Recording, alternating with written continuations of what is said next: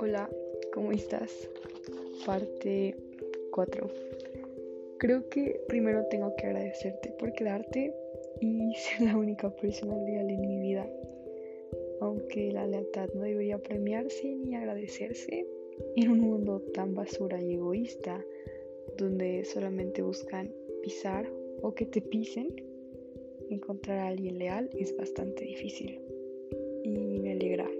Y nuevamente agradezco por ser yo la afortunada, porque tienes tantas virtudes y maravillas que no me canso de recordarte lo increíble y extraordinario que eres. En fin, volviendo al tema de hoy, viajar por largos periodos de tiempo me hace reflexionar y pensar mucho. El recuerdo de hoy fue mi avance en mis trastornos mentales. Me di cuenta que desde que estoy contigo hice pequeños cambios, como ponerme el cinturón al viajar, porque si bien sigo trabajando en la manera como creo que los demás me perciben, contigo aplico mucho mi lógica.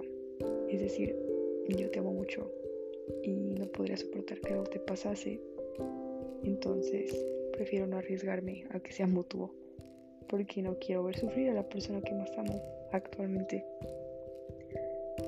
Igual me disculpo si casi siempre tengo que hablar de mis trastornos mentales para decirte que te amo, pero no tengo ningún otro obstáculo en la vida como para decir que he salido de ahí, gracias a todo el aprecio que te tengo.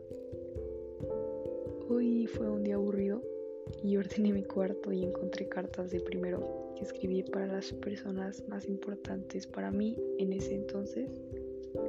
Obviamente fuiste el primero de la lista y sigue siendo importante. Eran cartas de despedida, entonces tenía que ser breve y sincera. Solo voy a leerte una parte que creo que no es tan deprimente. Ah, empieza así. Gracias por mostrarme que era el amor. Y termina así.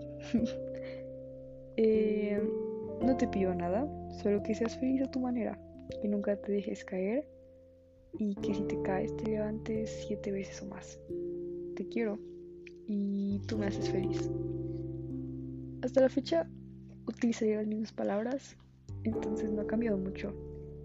Y es curioso porque primero supe que era el amor gracias a ti y dos años después lo ejercí contigo y pienso ejercerlo toda mi vida. Anyways, solo quiero que sepas que te amo muchísimo y que no importa cuando escuches este capítulo, estoy orgullosa de ti y de todos tus logros y de lo mucho que has madurado a lo largo de los años. Hoy no me siento con ganas de hablar al 100.